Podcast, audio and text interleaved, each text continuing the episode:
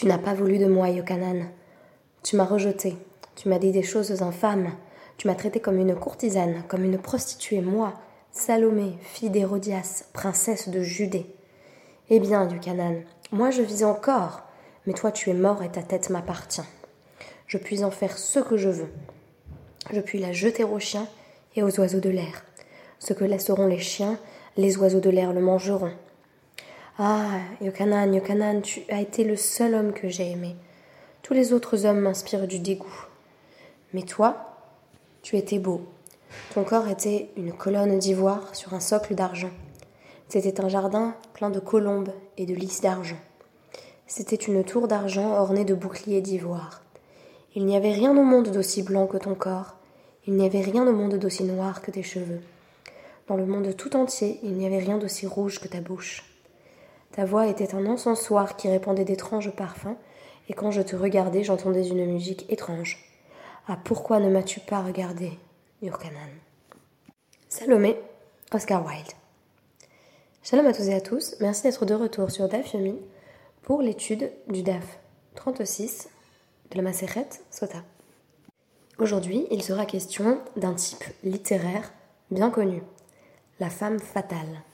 La tragédie d'Oscar Wilde, rédigée en français, nous présente le désir monstrueux de Salomé, fille de la reine, pour le prophète, qu'Oscar Wilde appelle Yokanan au lieu de Yohanan. La cruauté se mêle à l'érotisme chez la jeune Salomé, qui est en effet rejetée par le prophète.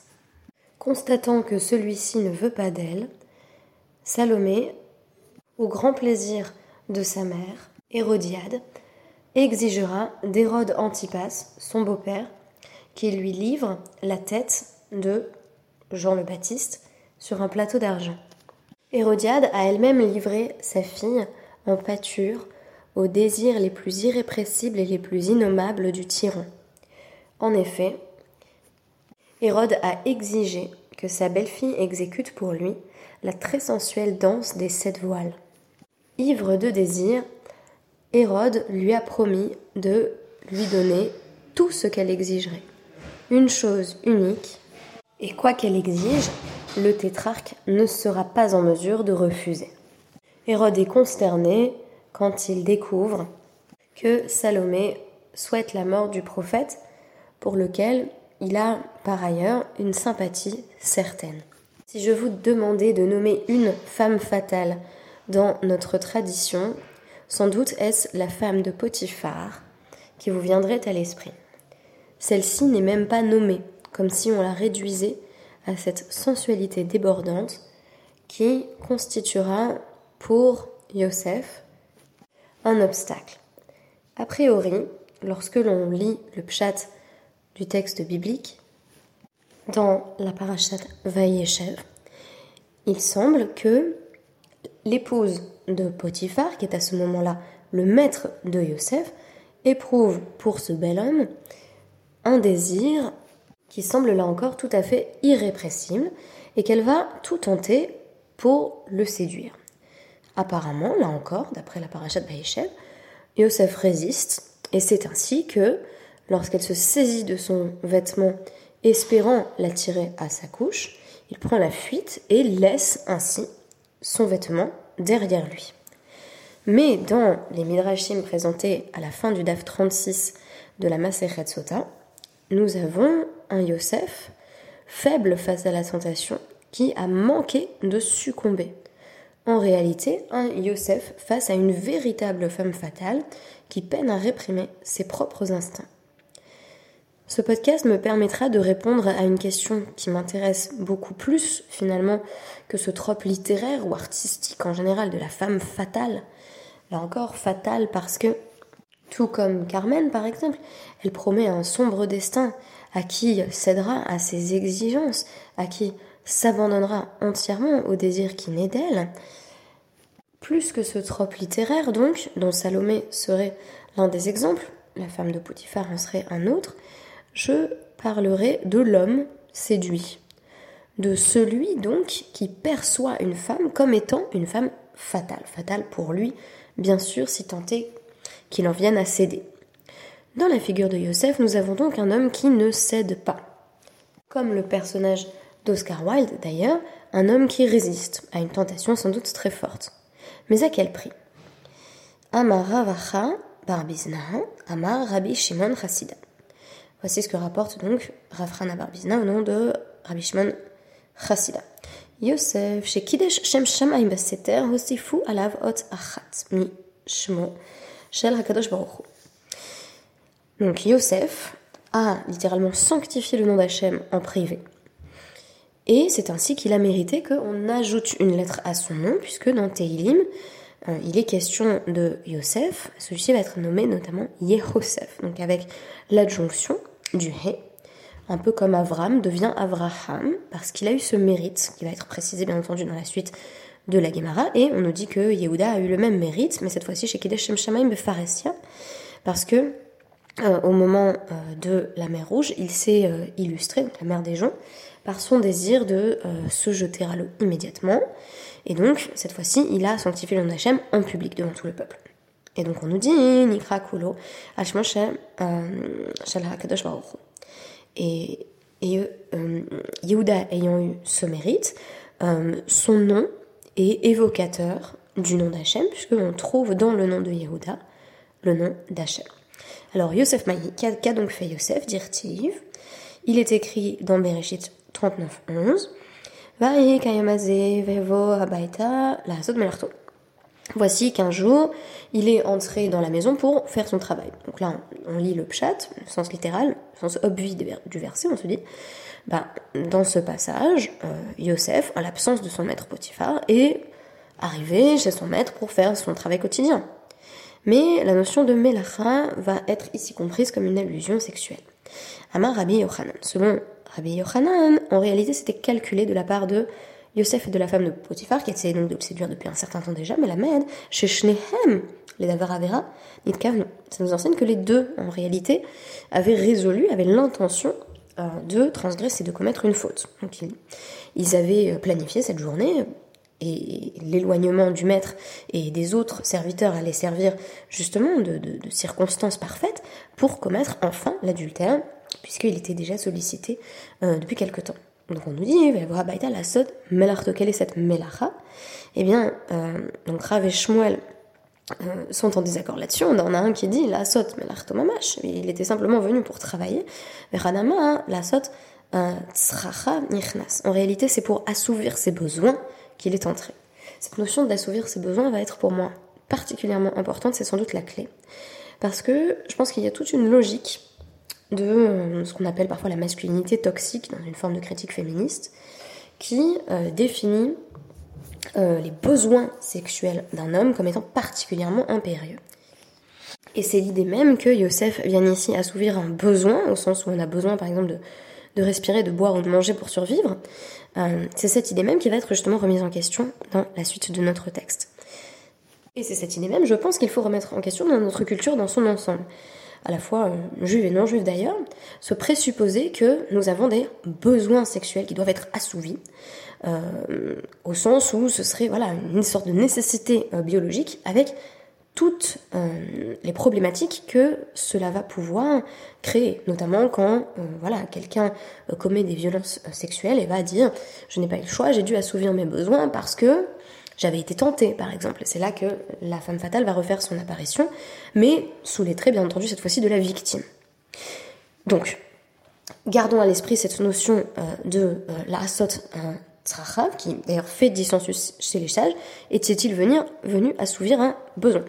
Et donc on nous dit, il y avait un ish, mais un vegomer. Ça tombe bien, il n'y avait personne dans la maison, c'est la suite du pasouk. Et donc, euh, Gadol, Keveto, Shel, Otorachal, Ish. Est-ce que c'est possible que euh, dans une aussi grande maison d'un homme aussi important en Égypte, appelé ici Racha, donc un transgresseur, Potiphar lui-même n'est pas exempt de reproches dans la tradition midrashique, euh, et qu'il n'y ait eu personne donc on nous dit, ben, c'est tout à fait possible, selon Rabbi Ishmael, c'était un jour de Chag, donc c'était euh, un jour de, voilà, festival idolâtre, les et ils sont tous allés, donc dans leur euh, temple païen, et elle, elle a dit, euh, je me sens pas bien, donc j'y vais pas. Et lui, c'était évident qu'il allait pas y aller, puisque il était déjà voilà au Ved et donc il ne pratiquait pas l'idolâtrie. Et donc elle s'est dit, chez Niskakli Yosef Kayem Il n'y a pas de meilleur jour pour que Yosef s'occupe de moi, pour qu'il, là encore, s'occupe de mes besoins, euh, on peut entendre, même sans le langage du tsorer, l'idée qu'elle aussi est soumise à des pulsions irrépressibles. Et donc, on aurait presque une forme de déterminisme euh, dans, euh, dans la sensualité qui pousserait ces deux personnages l'un vers l'autre sans qu'ils puissent se retenir. Et donc, bien entendu, nous avons le passage le plus connu qui arrive au passage suivant. Va chez où vive cadeau, morts. Donc, elle l'a attrapé par son vêtement et lui a dit couche avec moi. Euh, et donc on nous dit euh, à ce moment-là où il est, sur le point effectivement de, coucher avec elle, on nous dit Diokno Shel Aviv. Euh, ve ve Nirata lo Bachala. Donc Yosef a vu l'image, la représentation de son père, et elle lui est apparue à la fenêtre. Et donc, euh, Amarlo Yosef, c'est son père qui va le, le faire euh, revenir à la raison, qui va le rappeler à l'ordre. Atidin, recha, sheikadvu, al avne efod, veata, benehem, retzoncha, sheimache shemcha, mi benehem, ve tikare roezonot. Yosef, tous tes frères, ils vont être écrits sur les pierres du éphod, euh, donc euh, sur le vêtement euh, du Kohen Gadol, ils ont tous un destin associé au peuple juif. Et toi, est-ce que tu veux que ton nom soit effacé et qu'on t'appelle Roezonot, l'amant des prostituées, un homme qui voilà s'associe à des femmes de mauvaise vie, telles que cette femme de Potiphar. Nous, nous cite d'ailleurs un, un, verset des, des, des Proverbes, Michelet 29.3, euh, donc Roezonot euh, Ya Benron. Donc en gros, qui euh, garde trop la compagnie des prostituées risque de tout perdre, donc de, de, dilapider toutes ses richesses. Et donc là, on nous dit à ce moment-là cette image de son père, qui est bien entendu une représentation mentale, c'est-à-dire que euh, Yosef est retenu parce qu'il est rappelé à son héritage. Euh, on nous dit Miyad va teshev be'etan kashto. Littéralement, quand on le lit comme ça, on nous dit voilà, c'est c'est son arc qui s'est tendu, qui était bien ferme. On pourrait interpréter ça comme signifiant qu'il a, il a eu une érection, mais en réalité c'est tout à fait l'inverse. C'est ça le paradoxe, c'est ainsi que Rabbi Yochanan va l'expliquer au nom de Rabbi Meir, chez Shava Kashto euh, les Etana. Son arc, donc l'arc tendu étant ici euh, une métaphore euh, phallique, est revenu à sa force. Alors qu'est-ce que ça veut dire que la force n'est pas, contrairement au texte euh, de Slavoj Zizek que je vous citais la dernière fois, qui disait toute la puissance masculine, elle est dans le phallus, dans euh, voilà cette représentation de l'érection comme manifestation du contrôle euh, masculin sur le corps, et ce serait justement là le début de la séduction. Là, on nous dit au contraire, il, il retrouve sa force. Donc son phallus retrouve sa force. Qu'est-ce que ça veut dire? Qu'il arrive à reprendre le contrôle. Donc ici, la représentation phallique, elle n'est pas dans le fait d'assouvir ses pulsions, euh, d'avoir une érection qui conduise vers un rapport sexuel, et donc vers la performance sexuelle, mais exactement l'inverse. Euh, l'homme qui est représenté comme fort, et donc finalement, si vous voulez, l'homme viril, c'est l'homme qui se retient. Et donc on nous dit, euh, donc, va donc littéralement les muscles euh, de ses bras euh, sont demeurés fermes. Alors comment a-t-il fait pour faire passer ce désir physique euh, qu'il éprouvait à ce moment-là On nous dit Na'at yadav bekarka shirvat zaro mi ben yadav. Donc il a enfoncé ses mains dans la terre et ce sont ses mains qui ont émis sa semence. Donc il a évacué en quelque sorte la, charge érotique de ce moment euh, où il pensait peut-être déjà retrouver euh, celle qui aurait pu devenir son amante, il l'évacue d'ailleurs à travers les doigts. C'est très intéressant parce que finalement on a ici bien entendu la représentation de la main, où il y a une association avec cette idée de, de Zera Levatala. Donc il verse sa semence en vain parce que il n'éprouve pas la possibilité de, de, faire autre chose à ce moment-là. D'ailleurs, ça va être, ça va lui être reproché dans la suite du Midrash. On va nous dire Yosef aurait dû avoir un destin encore plus grand, il aurait dû avoir euh, 12 enfants, 12 tribus lui-même, et en réalité, ça lui a été ôté, justement parce que à ce moment-là, euh, il y a une situation de Zera Levatala, il va verser sa semence en. Donc on va nous dire c'est pas un acte qui est anodin, et en même temps c'est un acte qui le sauve.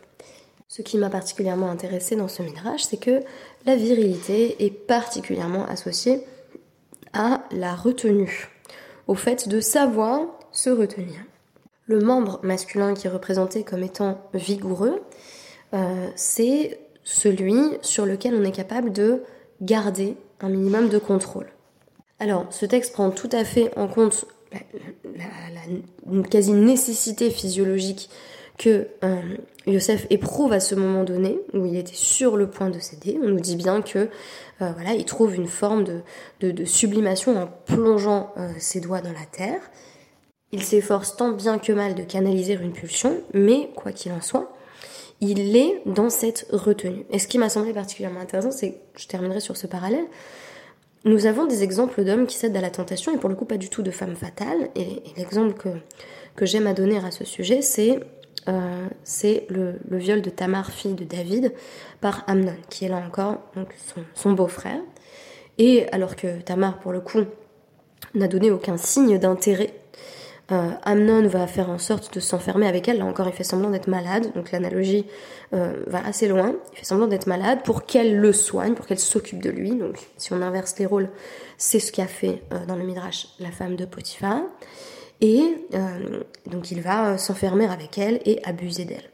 Et là-dessus, le Midrash va développer que un, poil pubien de Tamar, fille de David, s'est enroulé autour du phallus d'Amnon et l'a castré. Donc c'est très intéressant puisque dans le rapport sexuel qui n'est pas assouvi, euh, ou qui est détourné avec euh, cette représentation des doigts qui s'enfoncent dans la terre pour laisser s'échapper la semence. On aurait l'expression de la puissance sexuelle de Yosef, qui est une forme euh, de contrôle sur soi, et à l'inverse, dans le Midrash, le viol est castrateur.